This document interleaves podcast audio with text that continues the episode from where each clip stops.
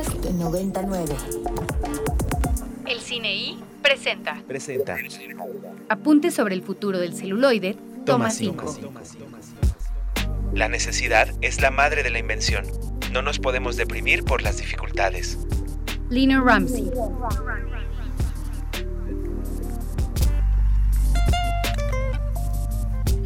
12 horas con 3 minutos, tenemos una hora más de El Cine y estás escuchando Ibero 90.9. Yo soy Ricardo Marín, estoy con Andrés Durán. Aloha Hawaii, aloha Hawaii. ¿Cómo están amiguitos? Una hora más del cine y este pues nada, una hora más del cine. ¿Y qué más necesitan? ¿Qué más? ¿Qué más? Eh, justamente, y tenemos aquí en la cabina virtual a dos invitadas de lujo, eh, De lujo. porque nos van a hablar de un proyecto que tienen entre manos, justamente. Eh, se tratan de Carolina Mesa y Cristina Aguilera, que están eh, produciendo un cortometraje, justamente. Platícanos un poco, ¿cómo están primero que nada? Excelente. Muy bien, Cris. Oh. Oigan, creo que los estoy pero, pero ¿ya? Está bien, no, está perfecto, está Internet perfecto, está, bien. sigue. ¿Cómo, es, ¿Cómo estás ¿Cómo tú, Caro? están?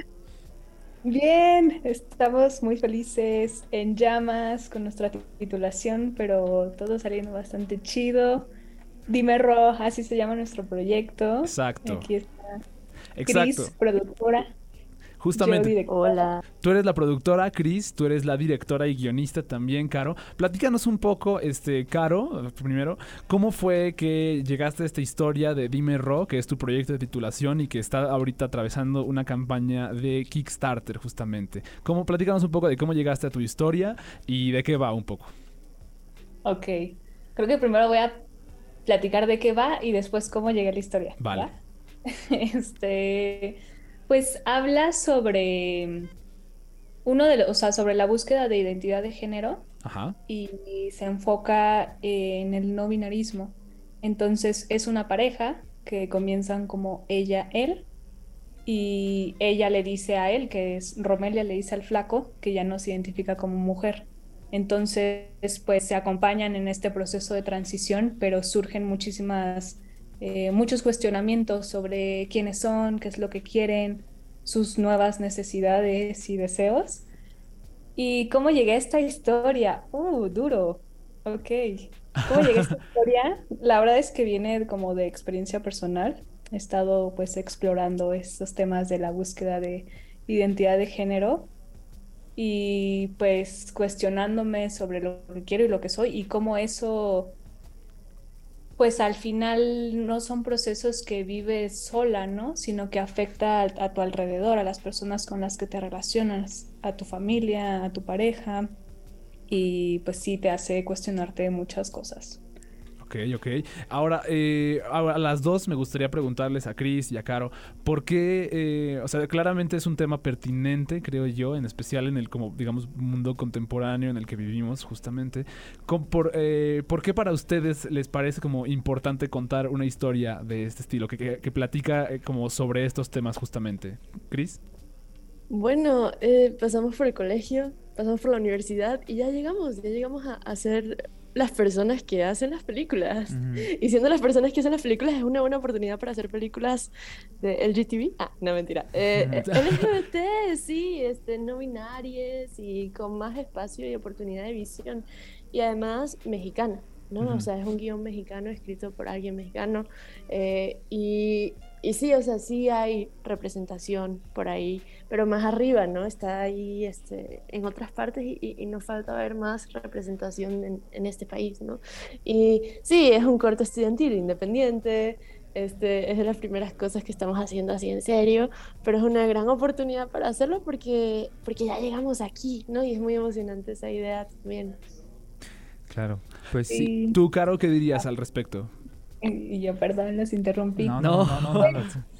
Pues sí, creo que en general como este debate eh, sobre justo como representación de personas trans o de otro tipo de identidades como no hegemónicas, eh, que muchas veces pues es complicado encontrar que se le dé el espacio a otras identidades a representar pues lo que son, ¿no? O sea, mm, películas que han hecho sobre mujeres trans, que son hombres cis los que las representan habiendo muchísimas mujeres trans que son actrices, como por qué no se les da como esa oportunidad, ¿no? Sí, claro, claro. Entonces, nos emociona muchísimo pues poder eh, visibilizar sobre todo dentro del paraguas trans, pues el no binarismo que es muy poco validado, ¿no? Y creo que sí es contemporáneo y es importante pues ponerlo sobre la mesa, ¿no? Y Sí, justamente creo que uno de los grandes como méritos, creo yo, de este guion, ya tuve la oportunidad de leer el guion, por cierto, eh, uno de los grandes méritos de este, de este guion justamente es que habla sobre algo que tal vez muchas personas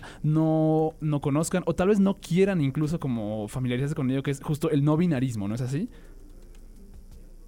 Este, es gracioso porque, ah, perdón, Caro, porque le leí el guion a mi mamá. Ajá.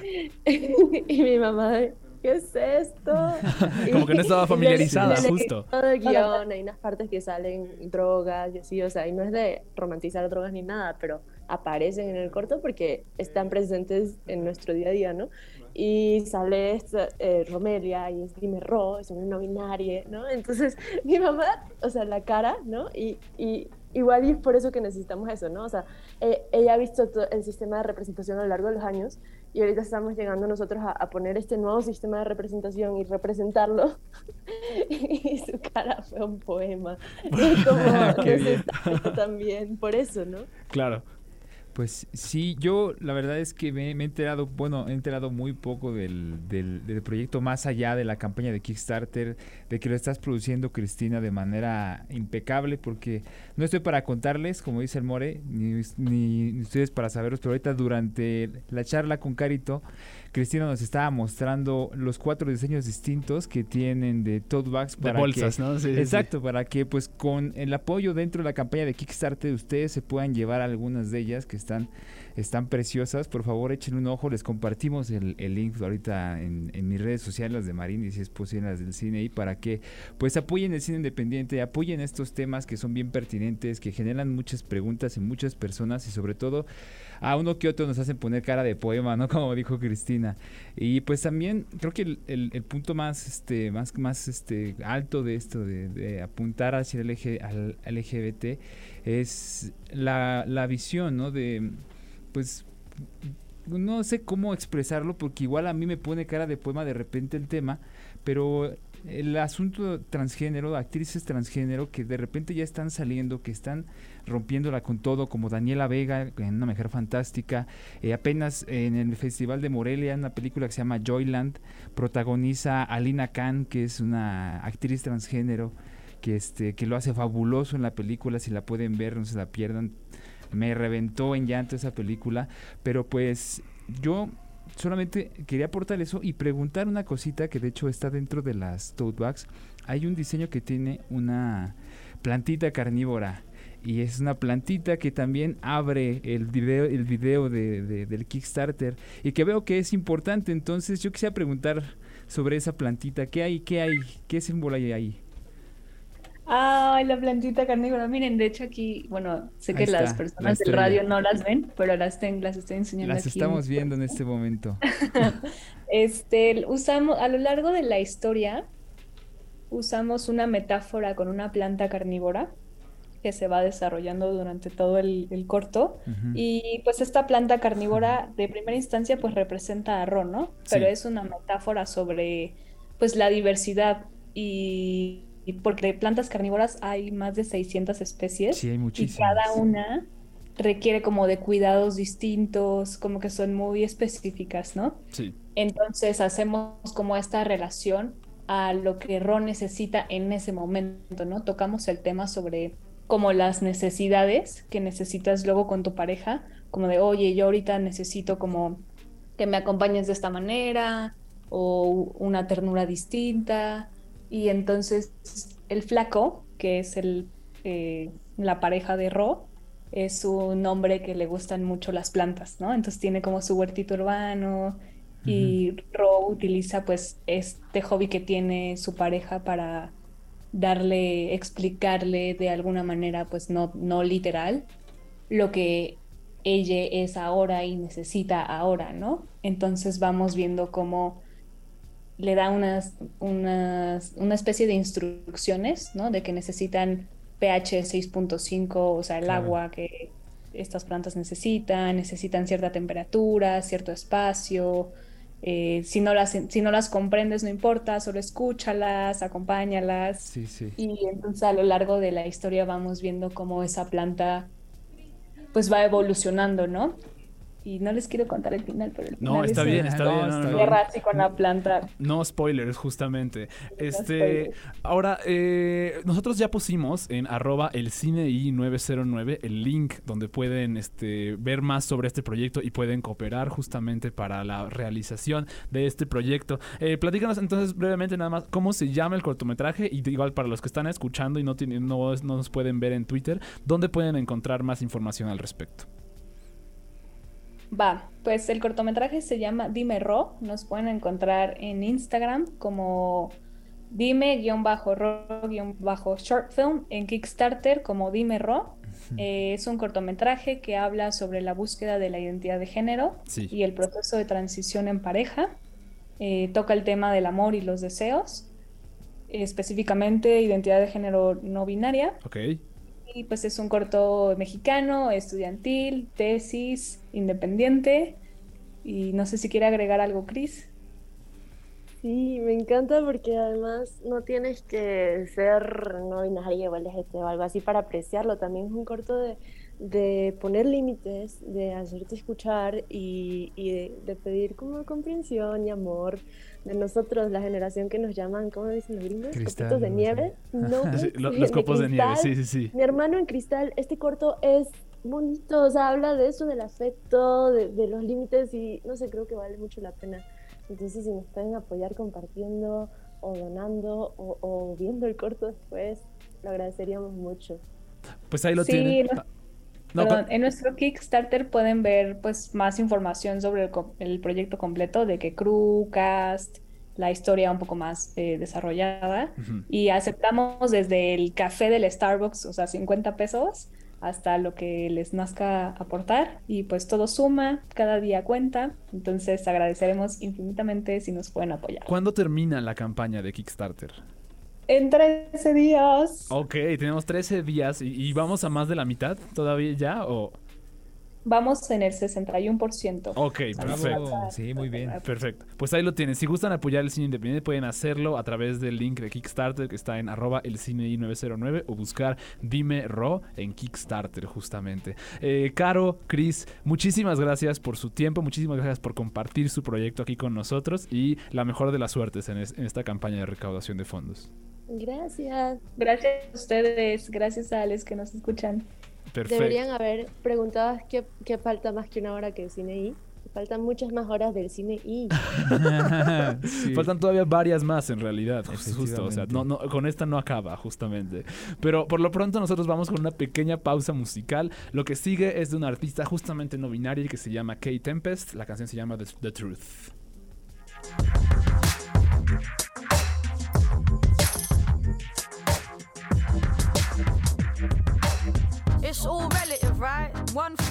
Esto que escuchamos fue The Truth De Kay Tempest. Pasó el avión. Justamente, eh, Kay Tempest, una, una cantautora no, no binaria que se solía conocer como Kate Tempest, pero ahora es Kay Tempest, justamente. También poeta y se dedica justamente a la música más de corte hip hop, justamente. Tenemos eh, todavía cosas de qué hablar aquí en este programa, notas pendientes. Principalmente quisiera que habláramos de los estrenos de la semana, justamente. Tenemos eh, primero que nada, pues por supuesto, los estrenos en la Cineteca. Tenemos Querida Nancy de Olivia eh, Peregrino, justamente sob- sobre Nancy Cárdenas, un ícono, un ícono LGBT, justamente aquí en México. Y también eh, ayer comenzó la muestra internacional de cine, eh, Andrés, que siempre tiene cosas, siempre nos da cosas de qué hablar. Y aquí al menos eh, hay varias, varias películas que a mí me interesan muchísimo. Desde El Desierto Rojo de Michelangelo Antonioni, La. Restauración Imperdible de los Caifanes, una película de, que, de la cual entrevistamos a la directora, una película ganadora de la Concha de Oro en San Sebastián, de la cual entrevistamos este pasado Festival de Cine de Morelia a la directora llamada Laura Mora. La película es Los Reyes del Mundo. También está Manto de Gemas de Natalia López Gallardo. Y una película que a mí me llama muchísimo la atención de Todd Field que se llama Tar, justamente de Kate con Kate Blanchett sobre eh, una, una compositora y conductora de orquesta, justamente. ¿A ti cuál más te llama la atención de la pues, muestra? La verdad es que esa de Tar me gusta mucho. Bueno, sobre todo porque igual y me y conecté un poco con el segundo decálogo de Kieslowski. Claro. Que igual tiene por personaje a una mujer que es una compositora de violín que está trabajando en orquesta, ¿no? Con un dilema humano pesadísimo detrás que yo no les cuento nada. Si pueden ver cualquier cosa de Kieslowski, corran. Es el que tiene esta toma del, del insecto que se está saliendo. De, fabulosa, este, fabulosa. Esa toma yo recuerdo que estaba como de ¿A qué hora va a salir? ¿A qué hora va a salir ese insecto? Es una toma espectacular. Y aparte es súper metáfora de la vida de por Angel. Supuesto, por supuesto. El que está, su esposo de ella que está falleciendo, pero se salva. Yo siento, a la neta, que muy, muy que es loco el asunto. Que es que debe haber dicho, el final se va a definir si ese bicho sale del vaso. Si no sale, se muere el personaje. Si sale, lo salvamos. Y pues el bicho sale y Angie sobrevive, ¿no? Pero, dijiste que no querías decir nada y ya lo Pero yo sé que va a haber mucha gente que, que por esta toma y por esto que acabamos de decir, le va a llamar la atención porque bien dicen que no hay mala publicidad y el spoiler ya después de dos años ya no es válido. Entonces esa película son de noventa y tantos, así que es cualquier argumento pesa poco. Y pues bueno, Los Reyes del Mundo, que ahí está, corran a verla. Claro. Ganó, ganó Morelia, no me acuerdo qué. No, no ganó Morelia, ganó en San Sebastián. Ganó, en San Sebastián, pero se llevó un, se llevó un premio Morelia. No, porque no estaba en competencia en Morelia, estaba entre los premios, estaba entre las oh, estrenos internacionales. Podría ser que hubiera ganado el premio del público de las estrenos internacionales, pero ese lo ganó Close, de Lucas Dont, justamente. Que eh, ojalá estuviera aquí en esta muestra. Yo, yo esperaba encontrar Yo también, yo también esperaba encontrarme en la muestra, pero mira, no hay problema. Ya Movie hará el paro después, justamente. Sí, ya la compró. Pero bueno, estos son algunos de los estrenos que tiene la Cineteca. Eh, no obstante, Movie también tiene cosas de qué hablar. Tenemos El placer es mío, la segunda película de Elisa Miller, cuya, cuyo cortometraje uh, Ver Llover ganó la Palma de Oro en Cannes, justamente. Y también su segunda, su primera película, Vete más lejos, Alicia, eh, fue, es también una, una muy, muy bella eh, reflexión sobre la, pues, pues sobre justo, ¿no? Como la lejanía y el extrañamiento, creo yo. También, eh, también está Poesía sin fin de Jodorowsky y una película que también está en la muestra internacional de cine y también, si gustan, está en Movie, es la película de Radu Jude, una comedia extrañísima, rarísima, una comedia política de corte excéntrico llamada Sexo Desafortunado o Porno Loco, Bad Luck Banging o Looney Porn. Una excelente película. Eh, mira, yo no diré mucho sobre ella porque es un poco difícil de describir sin, sin entrar como... Es un poco difícil de describir más bien en general, pero les prometo que no han visto nunca una película que termine como termina Sexo Desafortunado o Porno Loco. Es, una, es un final absolutamente demoledor, es un final que te vuela el cerebro de que alguien finalmente supo cómo terminar perfectamente una película. Y cuando la vean van a saber de qué hablo. No, se los prometo, no están esperando para nada este final, justamente. ¿no? Eh, Bad Luck Banging, Looney Porn. Eso es algo de lo que se estrena justamente, bueno, de lo que está disponible a través de Movie. En Netflix se estrena una nueva temporada de The Crown, una película llamada Sean Eternos. Se estrena una peli que me gusta muchísimo, muchísimo, de Mariana Chenillo, película mexicana llamada Cinco días sin hora. Y pues ya lo mencionabas tú también hace rato, está el Gabinete de las Curiosidades de Guillermo del Toro. Exactamente, que de hecho está ahorita creo ya en primer lugar o en segundo lugar. La gente lo ha estado viendo como locos. Digo, en México, el terror es súper consumido, es de las cosas que más vemos después de las novelas y de los dramas pues este que aquí no sabemos hacer. Y pues sí este mencionar eso no que también está eh, una película en la muestra que se llama Corsage que tuve la oportunidad de ver en el festival de Morelia. Qué tal es un tema que yo no domino. Es un tema muy creo que es absolutamente este es que es difícil como dijo eh, es que es difícil entrar donde no quieres entrar, ¿sabes? Por supuesto. Eh, pero véanla, por favor, es la historia de la última emperatriz de Austria, una mujer que por su cargo político es llevada a comportarse y ser de ciertas maneras y que al final su propia forma de ser y su ámbito de libertad muy propio de su forma eh, la llevan a través de, de, la historia que pues está preciosamente filmada y que tiene unos personajes y una Vicky Creeps impecable. Sí, dice, que la actuación de Vicky Krieps es genial, Es se- genial. sobre justamente sobre Sisi, como tú dijiste, emperatriz de, este, De Austria. de Austria, justamente. Eh, también en, s- hay- hay- habría que hablar justamente de, las, de los estrenos en salas. Se estrena Wakanda por siempre, eh, bueno, Pantera Wakanda Negra, Forever, Wakanda sí. por siempre, eh, dirigida por Ryan Coogler y ya pues obviamente no protagonizada por el fallecido Chadwick Boseman, que fue quien encarnó la- a la Pantera Negra en, en un- en los inicios del universo cinematográfico de Marvel. No obstante, el resto del elenco, Leticia Wright, Angela Bassett, Winston Duke, regresan, incluso Martin Freeman también regresan a esta secuela, que yo he leído que es muy homenaje, que es está hecha muy en tono también de homenaje alrededor de Chadwick Boseman. Eh, pero a, ese elenco también se le suma algo que creo que nacionalmente nos emociona mucho, Sí. y es se trata del talento de Tenoch Huerta y de Mabel Cadena, ahí como en roles antagónicos principalmente, Andrés. Efectivamente, sí, Tenoch Sí. Huerta ha hecho un montón de ruido también por Sí. una película que está ahí, este, con el- bueno, con el corte de Marvel y que se me hace una cosa bien inesperada y bien chida. Sí, eh, Y- es, es, es una gran elección justo haber tomado a, a Tenoch Huerta, creo Sí. yo, para haber el, el- para haber prota- eh, que diga, interpretado a no solo no solo digamos el villano de esta entrega, sino también a uno de los eh, personajes más icónicos de los Ajá. de los este, de los cómics, que es Namor, el submarino. Eh, a mí me, me llamaba la atención mucho justo cómo iban a interpretar, cómo iba a salir este personaje en la pantalla grande, porque algún día tenía que sacarlo. Él es el primer personaje que salió en Marvel, fue el primer cómic que salió de Marvel, entonces eso me, me llamaba mucho la atención a mí y resulta que lo mexicanizaron, lo, no, Sí, lo sí. mesoamericanizaron Es un justamente. pescador de Veracruz con superpoderes ahora, ¿no? Básicamente, Pero, sí. eh, fíjate que qué bueno que lo mencionas porque yo nomás no me aprendía el nombre y no sabía quién era el personaje. Namor, Namor, el submarino. Namor el submarinero. Sí, Me justamente. recordó mucho a Aquaman, pero pues sí, échenle un ojo. Échenle un ojo, vamos un a ver qué tal. perrón. Yo, eh, otros estrenos que hay son La Caja de Lorenzo Vigas, segunda película de Lorenzo Vigas, coproducción venezolana-mexicana, que habla, es un drama sobre desaparecidos en México, pero en un corte de un niño que está buscando a su padre, de una forma que uno no se esperaría también, creo yo. Es un gran, gran drama, creo yo. No tiene ni- nada de pérdida. Eh, pues, lo- y pues bueno, Lorenzo Vigas es, eh, dirigió desde allá, película ganadora del León de Oro en Venecia, la única película venezolana que ha ganado este galardón. Entonces creo que La Caja no tiene absoluto desperdicio, es un excelente, excelente drama. Se estrena El secreto del Dr. Greenberg, de quien con- ya hablamos Ya con Ida el Cuellar, justamente. Se estrena una peli mexicana que a mí me gusta muchísimo, que se llama Antes del Olvido. Eh, La dirige Iria Gómez Concheiro.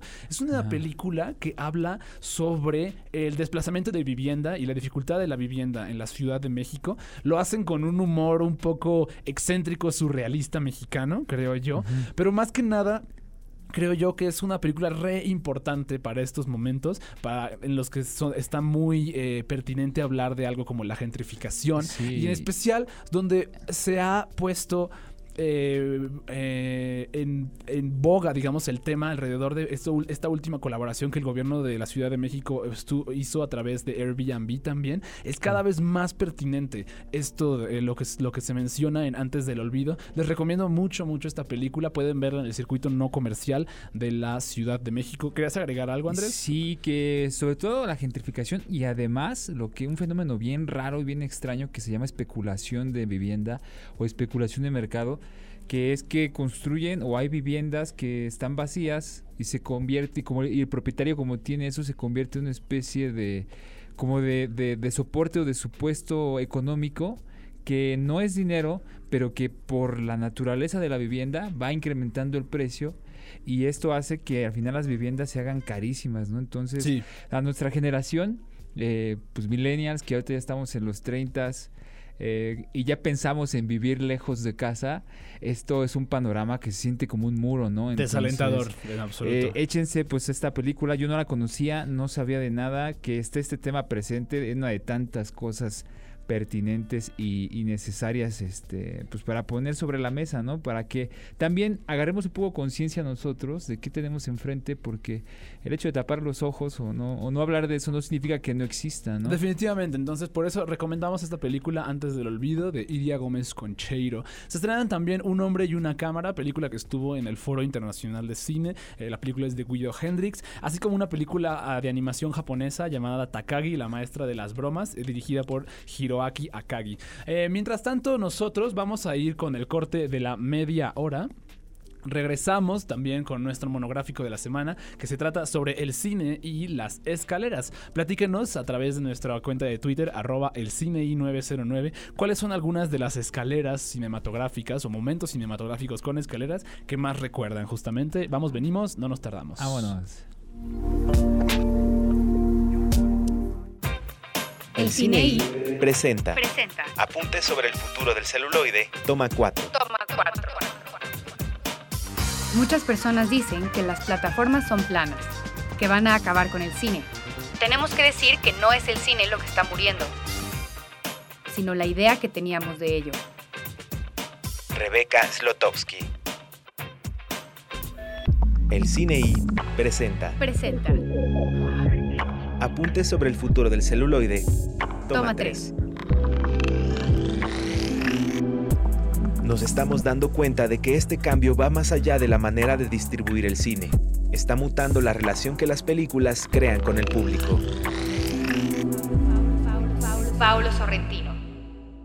En 1925, el director ruso Sergei Einstein filmó una de las secuencias más importantes en la historia del cine. Se trata de la masacre en los escalones de Odessa, una escena donde el montaje, la música, el movimiento, una carriola que se cae y la concatenación de estos elementos crearon, en parte, el cine como lo conocemos hoy.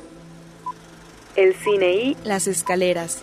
Toma 1. Más de 50 años después, el cineasta norteamericano Brian De Palma decidió recrear esa escena para su ficción histórica en Los Intocables, película que relata una versión heroica de Elliot Ness y su lucha por arrestar a Al Capone. De Palma ocupa las escaleras de Union Station en Chicago como si fueran las de Odessa en los años 20 con todo y carriola.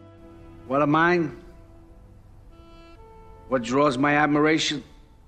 What is that which gives me joy? Music.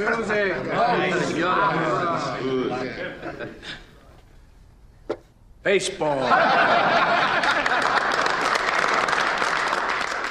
El resultado y referencias son claramente obvias, pero no por eso menos emocionantes. Las escaleras proveen suficiente espacio para siempre dar una interpretación creativa al movimiento. No por nada, la versión de De Palma está en muy cuidadosa cámara lenta. Pero las escaleras no solo son para acentuar el movimiento. Quizás las de la finca de Tara en lo que el viento se llevó sean ejemplos de opulencia y riqueza, mientras que en Sunset Boulevard representan un extinto pasado glorioso. I can't go on with the scene. I'm too happy. Mr. DeMille, do you mind if I say a few words? Thank you. I just want to tell you all how happy I am to be back in the studio, making a picture again. You don't know how much I've missed all of you. And I promise you I'll never desert you again. Because after Salome, we'll make another picture and another picture. You see, this is my life. It always will be. Nothing else. Just us. And the cameras. And those wonderful people out there in the dark. Pero los ecos y simbolismos del pasado finalmente tienen su clave en el presente. Al final de 107 Madres, docuficción rusa sobre mujeres encarceladas y embarazadas al mismo tiempo, una mujer camina por esos mismos escalones con su hijo que acaba de adoptar. En una bella inmersión de los escalones originales de Odessa, el niño de la carriola es un niño crecido por un enorme futuro por delante. El cine y las escaleras, son las 12.36 de la tarde, yo soy Ricardo Marín, sigo siendo yo. Eh, tenemos un tema que se apoya continuamente en nuestras clavadeces, justamente de habl- seguir hablando, de básicamente desmenuzar la casa. Desmenuzar la casa, Es lo que estamos haciendo aquí en el cine y hablar de todos los elementos, muebles y mobiliario en general de un hogar. Claro. Para, eh, que, y la excusa que eso nos provoca justo, ¿no, ¿No Andrés? Sí, fíjate que cuando mencioné esto yo creí que que no iban a agarrar el viaje, pero qué chido, qué chido la verdad, porque sí va a prestar para muchos temas muy interesantes. Digo, podemos hacer eventualmente otro tipo de programas, podemos poner varios ahí en el medio, pero Ajá. justo es interesante ver esto. Recordemos que algo que siempre mencionamos cuando hacemos esto es de lo que se trata algo, una- un elemento importante de, de la realización cinematográfica, que es el diseño de producción, ¿no? Que el diseño Claro. de producción es los, son, son los... Incluso hay arquitectos, hay, hay dibujantes, hay artistas visuales, hay Claro. todo tipo de diseñadores y directores de arte que básicamente eh, ejemplifican cómo se va a ver una producción, cómo se va a ver, cuáles van a ser la- lo- las cuestiones físicas que va a tener una, una producción Sí. audiovisual, ¿no? Entonces... Lo interesante aquí es que todas las cosas que vemos en una película pueden parecer naturales, pero ese es su chiste. Fueron creadas para que fuesen naturales. Es decir, son intencionadas. No se trata de que, eh, ah, esta se ve bien, pero por pura casualidad está ahí. Obviamente sí hay casualidades, ¿no?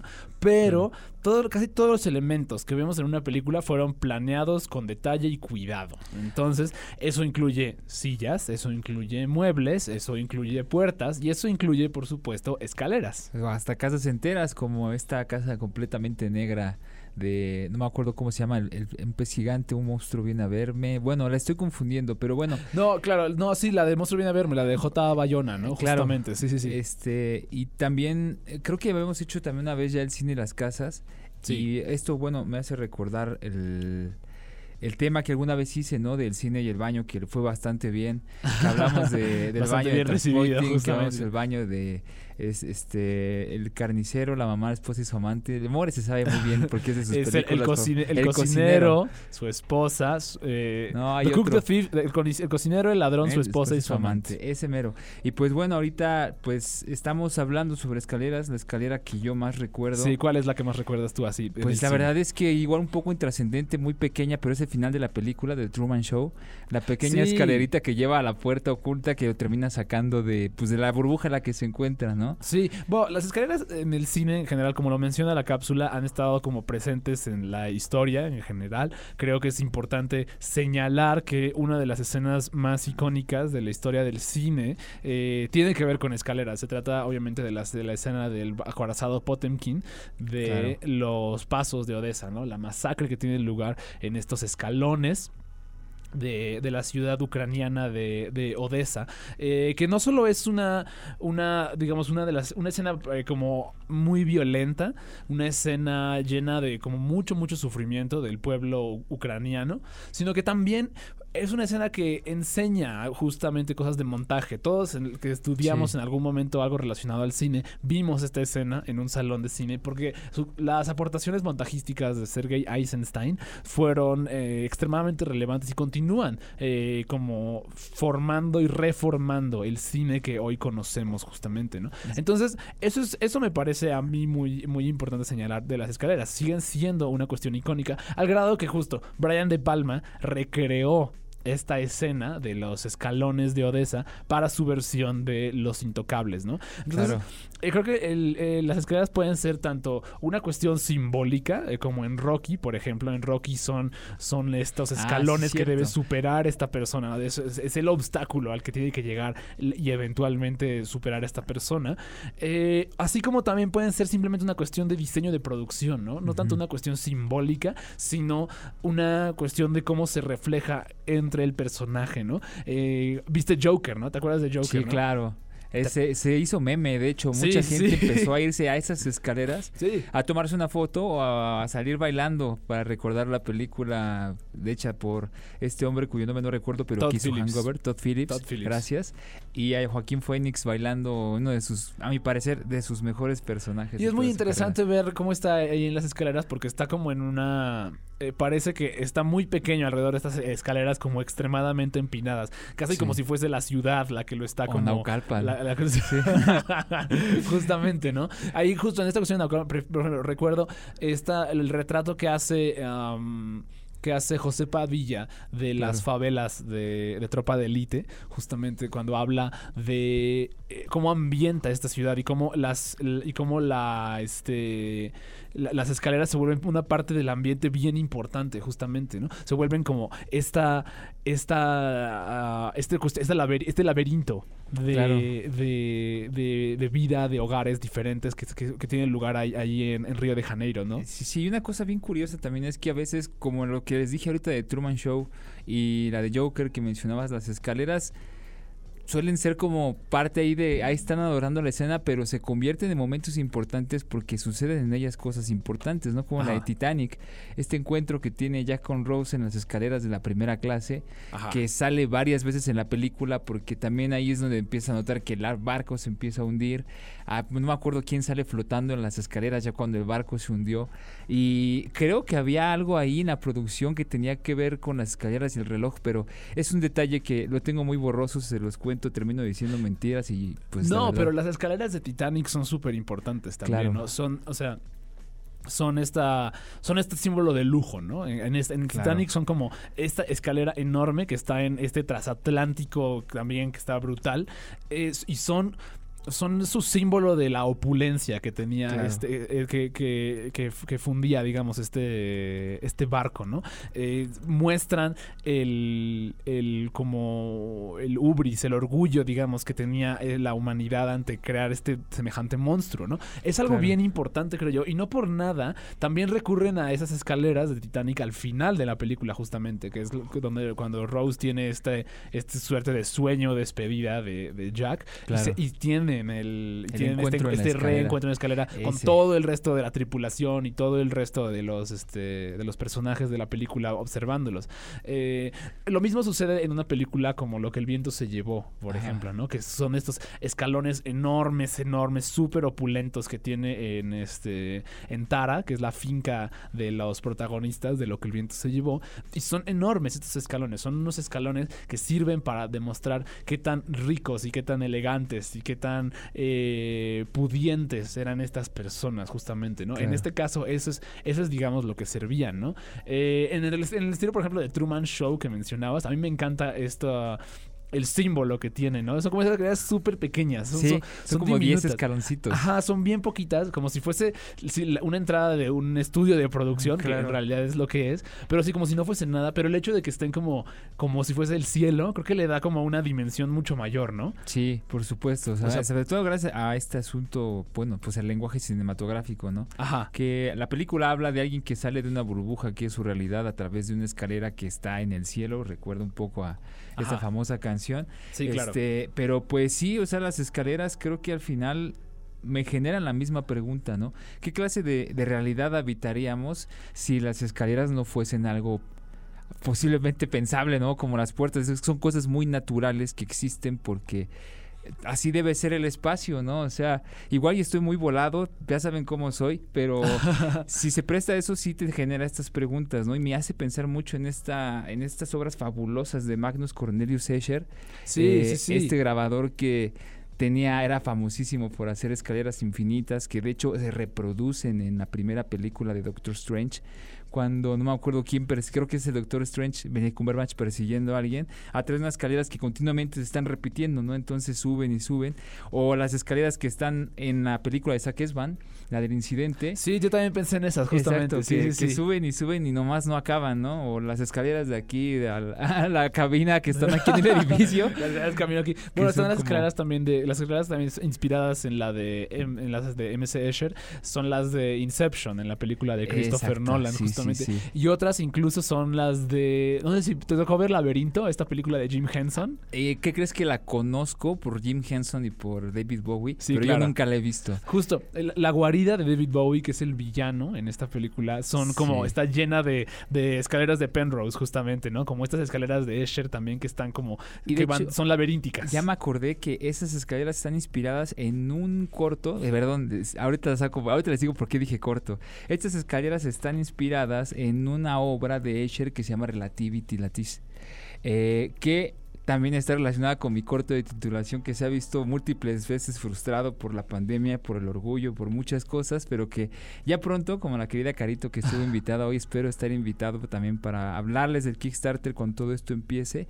Pero pues sí, las escaleras se prestan para muchísimas cosas, para una de ellas para recordar pues las mejores películas, igual muy de mi parte digo, ¿no? Las mejores películas que hemos visto. Sí. Pero pues sí, inadvertidas e inesperadas e completamente necesarias. Claro, y depende, como decimos, no es, como siempre decimos cuando cada que hacemos como y desmenuzamos como algún tipo de mobiliario, no se trata de señalar una sola cosa que las escaleras como signifiquen, representen, etcétera. Obviamente cada, cada película va a tener necesidades diferentes, entonces cada película va a, va a darle un diferente significado a estas, ¿no? En Rocky tienen, tienen esta interpretación de muy, muy de película de deporte, ¿no? Que es como de, de superarse, de, de, llegar a las metas que uno quiere, mientras que en una película justo como ya dijimos, ¿no? Como lo que se llevó. O incluso en el Gran Lebowski. ¿Te acuerdas del Gran Lebowski?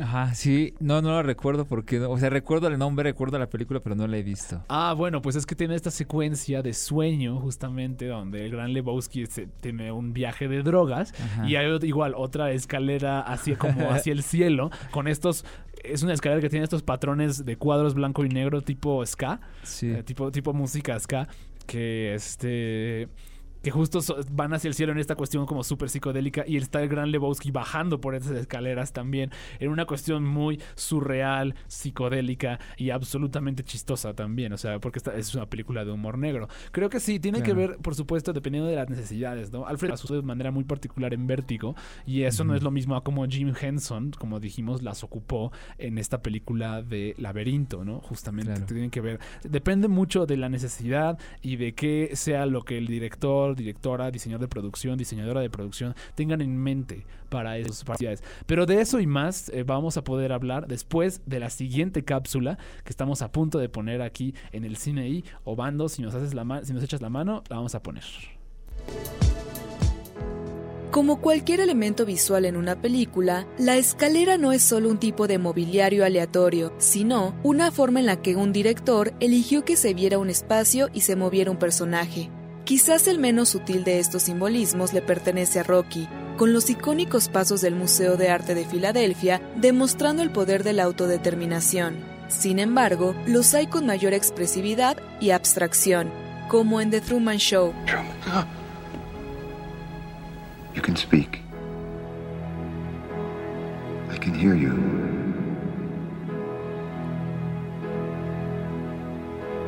Who are you? I am the creator. Of a television show that gives hope and joy and inspiration to millions. Then who am I? You're the star.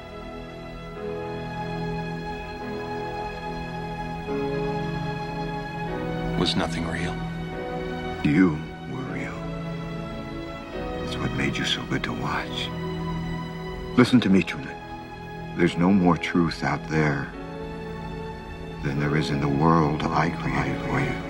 En su icónico final de Truman Show, nos presenta a Truman Burbank, a punto de salir al mundo real tras toda una vida de engaño, solo que el camino es una escalera en el cielo, mientras una voz incorpórea trata de detenerlo, en una escena que rebasa lo conmovedor. Por otro lado, no es solo sobre qué simbolizan, sino sobre cómo se ven estas escaleras.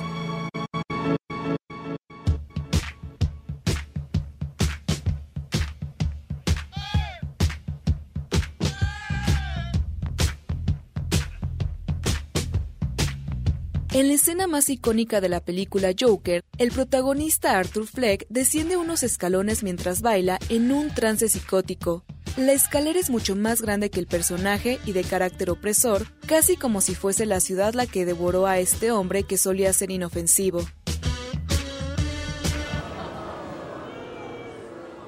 let me get this straight. You think that killing those guys is funny? I do.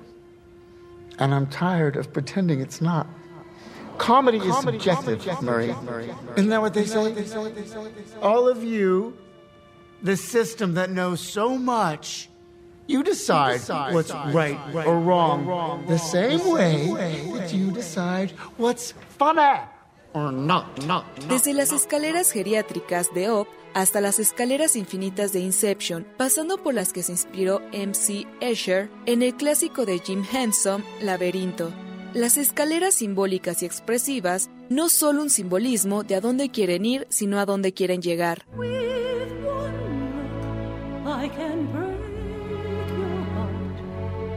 With one look, I play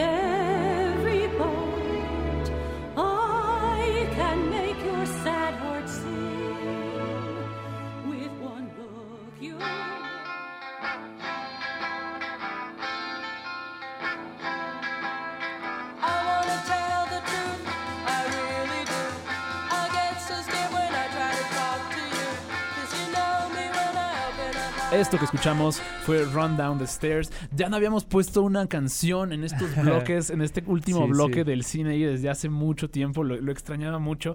La canción que escuchamos es de Beat Happening, grupo que yo amo y adoro de lo-fi estadounidense, eh, de los pioneros de lo-fi justamente. Se llamó Run Down the Stairs porque estamos en el cine y hablando sobre el cine y las escaleras. Y justamente arroba, el querido arroba Javier Bríos nos manda un mensaje de dos películas que él recuerdan mucho las escal- que le recuerdan mucho sobre las escaleras. Una es las escaleras del exorcista. Eh, también voy a spoilearla por si no lo han hecho, pero tiene como casi 40 años esa película. Sí, Eh, sí, la- no, las- ya eh, no son- el spoiler. Son el final justamente, son exactamente al final del, del exorcista que se ven estas míticas escaleras eh, y tienen una y tienen una este una importancia pues bastante grande en cómo se en cómo culmina la historia del padre del padre Carras y el padre Merrin.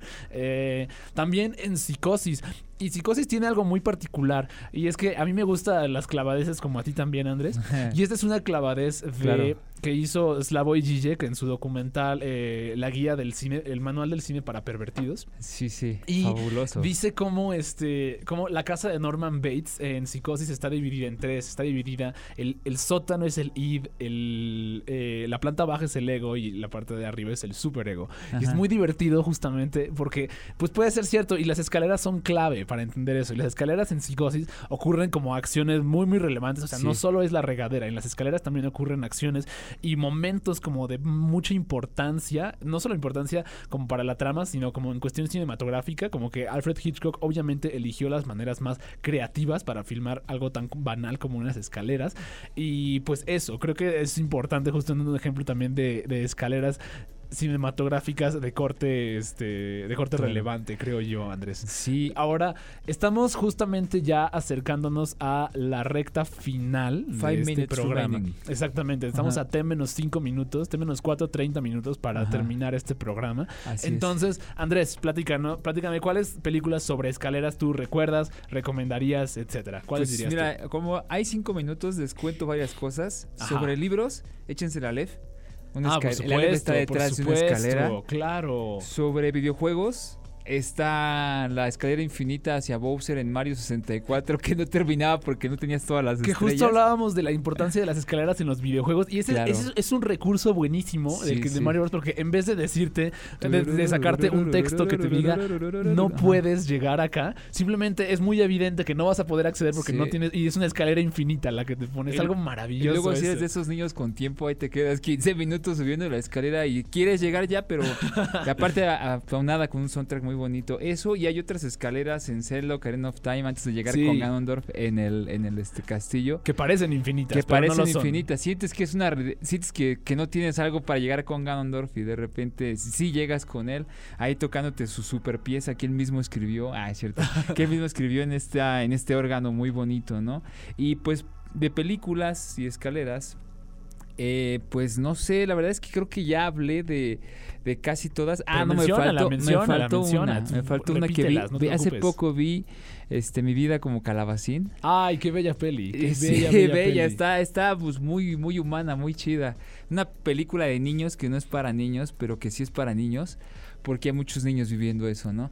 Échensela, está, eh, me parece que creo que está en Netflix o en... O en Movie, si no me equivoco, pero checamos, che- checamos en dónde Revísela, está. ahorita si Marín puede revisarlo para que se la echen. Eh, hay una escena muy, muy, muy importante en la película, justo al principio, que sucede en unas escaleras hacia un ático. Ajá. Este, muy parecido a Cuyo, cuando están persiguiendo al protagonista. Pero no de horror. Pero, esto, esto no es de horror. Esto no es horror. Esto no es de horror. Es horroroso lo que pasa, pero no es de horror. Entonces échale un ojo. La vida de Calabacín o mi vida como Calabacín está disponible en Prime Video o en Movie, justamente. Movie. Sí, sí, sí. Entonces, ahí lo Échale tienen disponible. Eh, pues muy bien, gracias, gracias Andrés. este, gracias por, por ser nuestro- la mancuerna también de este programa. No, ahora que no pudo sí, estar sí. el More en la segunda mitad. Eh, de mi parte, yo tengo pues varias recomendaciones, especialmente las que ya mencionamos. Creo que justo el uso de las escaleras en una película como, como Joker, en Psicosis, en Rocky, incluso pueden generar bastante. Bastante gusto. Eh, gracias a David Obando que nos está poniendo esta canción aquí en el fondo. Una gran sorpresa, la verdad. no, me, sí. no me la esperaba. Sorpresas del Obando. Este, yo me quedo con las escaleras infinitas que pone eh, Isaac Esban justamente en el incidente. Ah, son un, son un sí. recurso narrativo espectacular, creo Claro. yo. Me encanta cómo las utiliza. Me encanta cómo en los videojuegos también son como una, un recurso súper, súper importante y súper, súper creativo. Y pues sí, yo me quedo con esas justamente. ¿no? Eh, por lo pronto nosotros hemos llegado ya al final de nuestro programa. Escúchenos la próxima semana, viernes a las 11 de la mañana. Nos, eh, Pues Aquí sí. por se me fue la voz.